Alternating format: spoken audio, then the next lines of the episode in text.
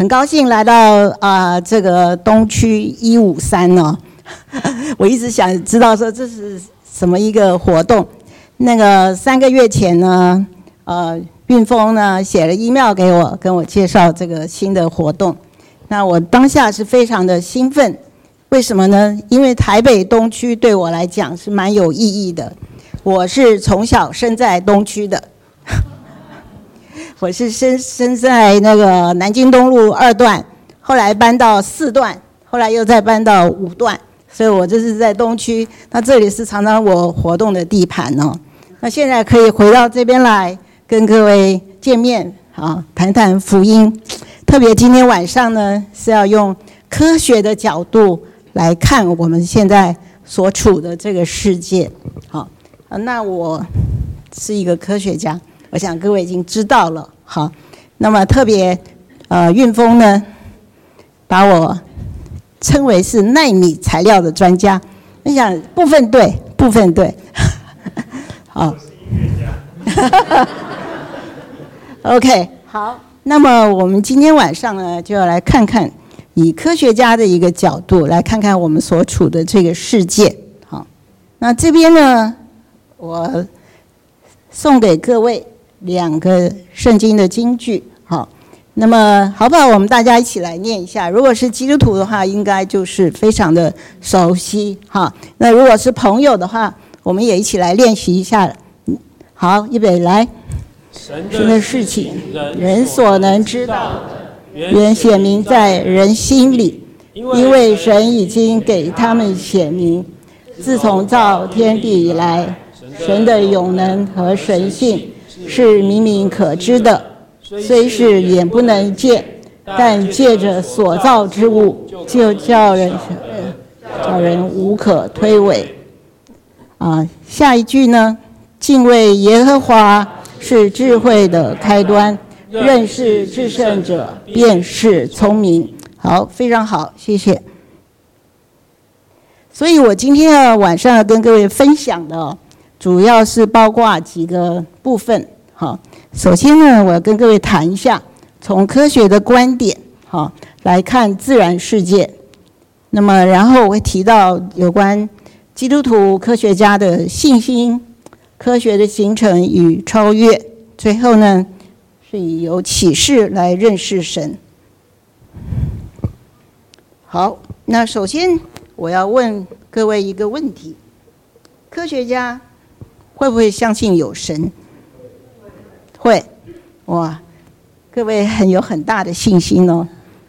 可是实际上是怎么样的一个情况呢？在呃，很多科学家当中，基督徒的比例有多高？我们要来看一下。好，那么在一九一六年，差不多是一百年以前呢，有一个人叫 James Luba，他做了一个调查。好，他就在问说，啊，有多少科学家会相信有上帝？所以他做了这个调查表，送出去给一千名的科学家，结果呢，差不多有七百个人回复了。各位看到答案是百分之四十一的科学家相信啊上帝，好，这是差一百年前。那接下来呢？八十年以后，一九九七年，好，《Nature》杂志重复做了一个调查。那么同样，他们送出这个问卷到一千名的科学家，好，差不多也是有七百人回复。所以你看到科学家的行为是蛮。蛮可以预测的啊，不太改变的。那居然又是百分之四十左右的科学家说他相信有上帝的存在。好，当然你会说这个调查是针对欧美人士。好，那在台湾呢？各位要不要猜猜看？啊，十八？还有没有别的答案？啊，三十？二十？哇，都蛮接近的哈。那我给你一个答案，好不好？呃，我在清华物理任教，好。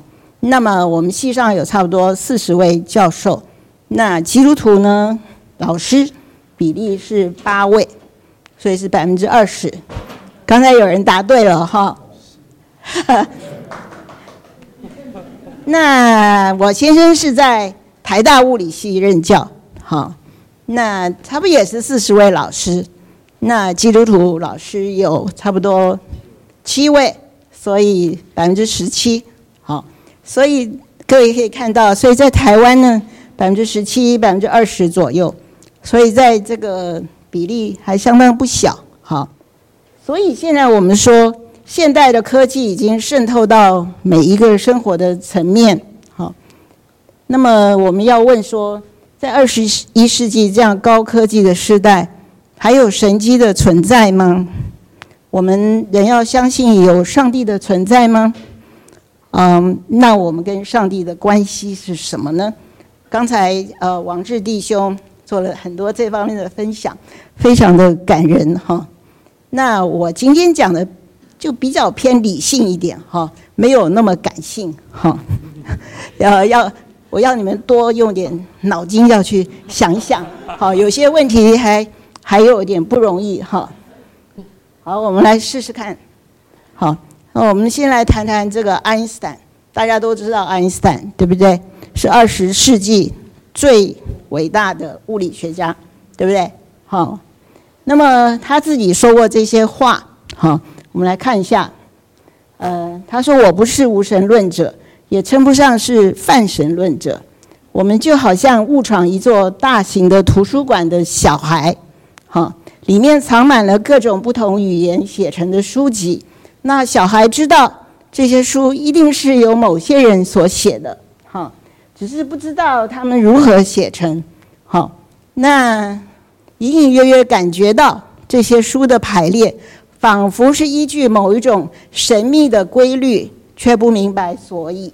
啊，所以爱因斯坦说：“对我而言，似乎连世上最聪明的人对于上帝的看法，大概也就是这样。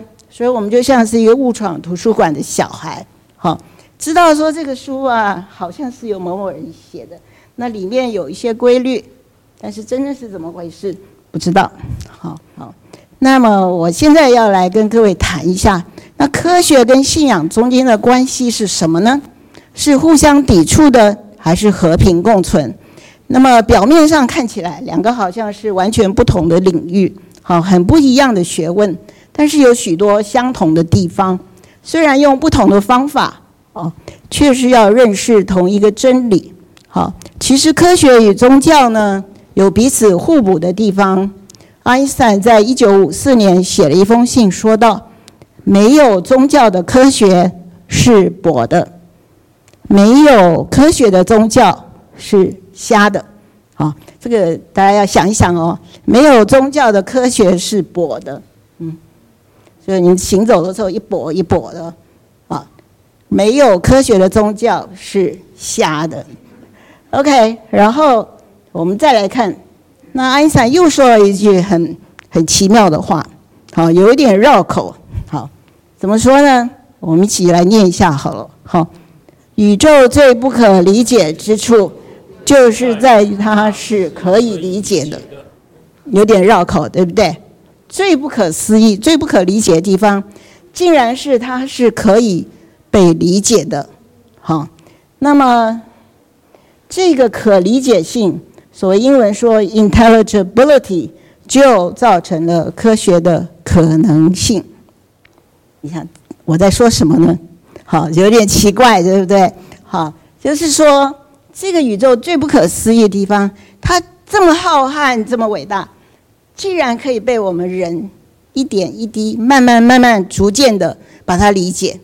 你仔细想想看，这怎么可能呢？好，那背后是什么机制，让我们可人类可以这样慢慢去理解它？好，那所以爱因斯坦认为说。这就是最不可思议的地方，好。那这个宇宙可理解性是让我们基本科学可以宣告说，我们可以处理这个世界是怎么一回事，好，啊，这个世界是如何？那我这边的呃讲这些呢，其实是根据这个 Professor Pokinghorn 他是英国剑桥大学的呃高能物理的呃教授。那么他其实写了很多有关科学跟信仰这方面的书，哈。那这本书呢，《The Way the World Is》非常好，哈，很可惜已经绝版了哈。那他在六十岁以后呢，他就奉献变成牧师了，哈，不再做不再做物理了。那么是接下来我要跟各位谈一谈，就是啊，从科学的观点啊来看这个自然世界。有关自然世界的叙述，其实大多数都是由科学家所写下来的，有些是靠想象，那有并不是每一个细节都真正有证据哈。但是呢，基本上这些描述大致上说起来都是对的，好。那像这个兰岛就是俄国非常哎有名重要的一位物理学家，他就说，物理学家常常会犯错，但是呢，他们从来没有任何的怀疑啊，都很有自信的哈。那么现在啊，科学家这样发展出来，对于宇宙起源到至今的解释啊，是非常惊人的。也是伟大的，并且也是非常令人兴奋的一个成就。所以人类能够窥测那么遥远的过去，并且构思了一幅非常一致的图画，来描绘目前这个缤纷世界的过程。所以任何人要查验这个世界是怎么一回事，必须要好好的考量目前科学对宇宙起源至今的解释。啊，我跟各位再介绍一位啊重量级的物理学家，大家认得他吗？法拉第。那法拉第呢，其实是一位非常敬虔的基督徒。好，他就说过，他说我每次想到自然界里面有许多巨大的力量，每一种力量都足以毁灭人类的生存。但是这些力量却沉静地维持在一种奇妙的平衡当中，不但没有危害人类，反而对人类的生活、经呃经济活动有很大的助益。这种高智慧的设计远超过语言所能描述，我只能敬畏上帝的智慧。他又说道：“上帝已经给我们一个大自然。”这是上帝要我们去学习的一所学校，对，成为一个科学家，对于时代是负有使命的。这使命就是用大自然的知识去训练人的心智，使人们培养出终身学习的习惯。啊，呃，这段话实在实在是写的讲得非常好，这是我参照这个张文亮先生所写的这个法拉第生平。好，我想，那接下来呢，法拉第又谈到哦信心。他说啊，我相信理智是好的，可以帮助人寻找上帝，但是单靠人的理智，最后无法找到上帝，因为人不是上帝，人是尊贵的，不只是人能够管理万物。而是在人的里面，对无限的敬畏，对永生的期待。我相信人类即使尽其所能，仍然不能洞彻未来。这些知识必须来自上帝的启示，这也就是人必须以单纯的信心去接受圣经教导的原因。所以在我们这个信仰里面呢，其实是。合乎理性，但是是超越理性的。那接下来呢，我们再来看一看。你看，科学家好，继续不断的探探索，继续不断的追求，想要透过了解科学，告诉我们这个有关宇宙的历史和结构。其实我们是在找 answer，找答案。How 这个宇宙到底是怎么一回事？怎么样运作？它的结构是什么？好，它怎么样运行？但是呢，我们最终会问一个问题：Why？为什么会有这个宇宙存在？为什么要它存在？好，所以不是问 How，要问 Why。那我们要问说，这个宇宙的年龄现在已经差不多知道了，哈，多少啊？一百二十八亿年的历史，在这个漫长的这个历史后面，有没有一个目的？好，啊，或是宇宙的发展？有没有任何的意义？哈，那死亡是一个结束，或者我们希望在死亡之外，另外有一个终极目标，哈，所谓 ultimate destiny。然而人心常常是偏向错误的，我们难道是完全的客观吗？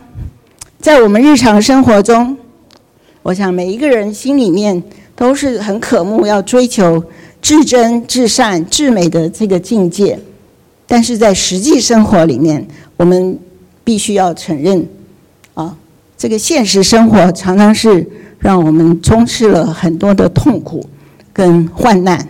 好，然而我们可以不必沮丧，为什么？因为有爱，我们心中有爱。人跟人中间可以有博爱，因此就是在患难中间，你可以升华，你可以超越这些苦难。啊，所以在这个升华当中，透过爱，我们的心里面反而有了盼望。好，我记得在一九九九年呢，台湾经历了空前的浩劫，大家都知道那是九二一地震。好，我跟我先生呢。那时候也特别从美国回来正在，好到普里。那个时候发现，虽然经历那么大的一个浩劫，但是我发现整个社会非常的祥和。为什么？因为有了爱，人跟人中间的同同情、怜悯、互助，整个社会反是反而是一一片祥和，一片和睦。好，没有了争吵，但是有了盼望。好，所以我们看到说，虽然有苦难，但是我们可以透过爱升华而有盼望。所以，其实，在我们心里面呢，我们是一直在向往一个永远的生命、永恒的生命，对永生的向往。所以，从这边呢，其实我们要开始进入到这个信仰的这个层面，好，信仰的这个层面。接下来呢，我想跟各位再进一步的谈一下有关这个真理。好，真理，圣经上常常提到真理这两个字，但是却是以诚实这样出现。其实诚实呢，在圣经上就是指真理 （truth）。好，那什么是真理呢？我这边有写说，真理呢，其实就是一切知识寻求的终极目标。好。根据它定义，就是其实就是一种真实合理的信念。好，真实是指与事实符合的意思。好，宇宙中若有真理的存在，这是一个特别的状态。这意味着宇宙是有目的的。为什么呢？我讲一下物理学哈。物理学里面大家知道有热力学的第一定律、第二定律、第三定律、第四定律，对不对？那很有名的一个第二定律呢，就是说一个单独的系统，好，它如果继续这样单向发展下去，最可能的情况是说它是往最大的熵，哈，就是混乱的情况去发展下去，好，那所以假设是有个真理的存在，是反而是一个比较有秩序的一个情况，它表示意味着什么？这是一个比较特别的一个状态，好，一个特别的状态。那表示说，我们的宇宙呢，其实是有目的的，好，不是一个 random，也不是一个混乱的，是有目的的。那如果真是这样的话，那使得真理存在的，岂不希望我们能够认识真理吗？既然这是一个特殊状态，那特别让这个真理存在的，岂不是希望我们能够认识它吗？好，所以是有个目的。生命的主不但是真理，他更要我们来认识他。他主动的要与人建立一种关系，在人的心中，造物者已经安置了想要知道的本能，要我们寻找真理。因为所有的人按人类的本性呢，其实我们都有这个求知的欲望。那我们要怎么样来认识这位神呢？好，讲我们基督教里面讲的这位神，好，他自称他的名字是自有有拥有的，I am who I am，我是自有拥有的。那神，我们跟神交往是用什么样的方式呢？好，神是以真理来启示我们，用神交往的途径是用信心。我们在信心中看见那个实存真实的存在。神也就是那位终极的实存，是物质宇宙一切真理和自然律及心灵世界的源头。这边呢，我又提到希伯来书上的经文，我们因着信就知道诸世界是借着神话造成的，这样所看见的，并不是从显然之物造出来的，是借着神话、神的话造成的。好。那这里底下的经文，刚才各位已经念过了哈，所以提到说，啊，神的永能和神性是明明可知的，虽然眼不能见，但借着所造之物就可以晓得，叫人无可推诿。那么我们要怎么样认识这位神呢？要怎么样认为认识这位神呢？我们身为受造者。实在是没有权利来要求，啊，这位造物主跟我们有一样的啊特性，一样的性质，可以用我们的五官来感觉，可以用我们的仪器来测量。然而，他借着道成肉身来到人的世界，以他的死和复活，在我们的历史当中留下非常深刻又清楚的痕迹。那么我们可以问说，神显示在哪些地方呢？好，我这边列举了几项。首先，第一个就是在他所造的宇宙浩瀚的星空中。好，刚才王志弟兄传道，好，也有跟我们讲说，他去爬山的时候，他就可以感受到说，这个大自然，神所造的这个大自然，这个浩瀚的宇宙当中，好，可以感受到神与我们同在。另外，神显示在生命的奇迹里，哈，在巧妙安排的自然律的设计当中，还有在人心中对于爱的渴慕，对于真善美的追寻，对于永恒的向往，在我们的心中寻找他的本能，让我们知道他在哪里。所以，神是显示在这些地方里面。在十七世纪，有一位哲学家，各位也许有听说过，叫 Francis Pagan。他在他的著作说提到，上帝其实写了两本书，第一本书就是我们都熟悉的圣经，但是有第二本书称为创造。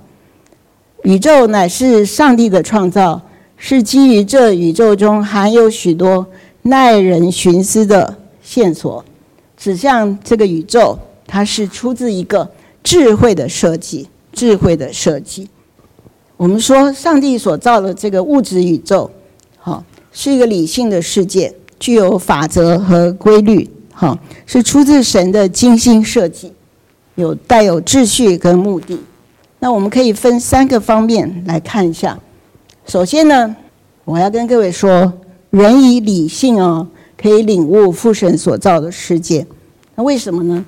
因为我们是天赋上帝的儿女，我们带了他的理性，我们带了他的创造性，我们带了他的想象力，所以我们可以一步一步的明白了解父神所创造的这个宇宙，因为我们是他的儿女。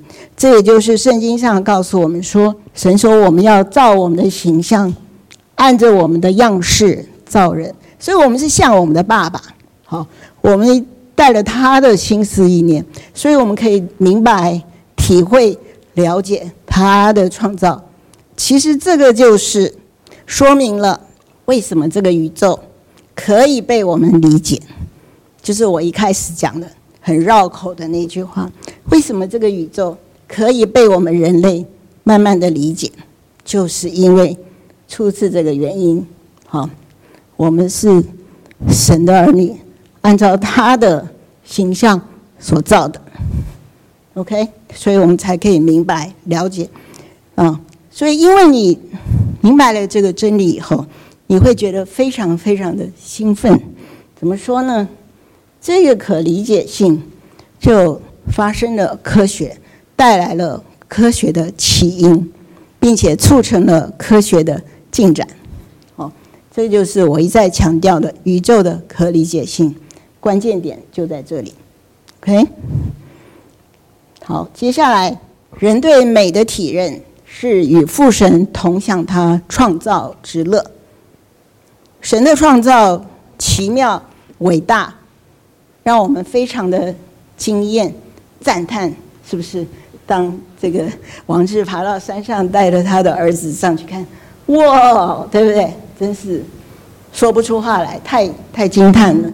好，那所以呢，当我们看到神的创造是如此的美好，我们就不得不得不得不赞美。所以我们看到这个对美的体认呢，其实是跟父神一起享受创造之乐，啊，一起来享受这个创造之乐，一起 appreciate 这个创造的美。第三方面呢，神造了人，神对人有很高的一个赋予很高的一个地位，啊，那神呢也赋予这个道德律，表示神对人的旨意还有目的，好，所以我们从这三方面来看。神的创造的这个物质宇宙啊，是有三三方面非常丰富的，也非常有意义的。好，那么我们现在呢，做科学呢，其实主要是探讨这个物质宇宙。好，没有探讨所谓这个心灵这方面，也没有探讨。我现在讲自然科学，所以没有探讨生命科学这部分。好，我主要是讲这个物质宇宙。好，从这里呢。我们就可以观察到，说这个科学的活动、科学的努力、科学的啊、结果，这些其实是跟信心呢是紧密的结合在一起，中间的关系是息息相关的。好，好，那么我今天的分享就到这边。啊，等一下欢迎各位。好，我相信你还有很多问题在脑筋里，欢迎你提出来，我们一起来谈一谈，好不好？OK。好，谢谢。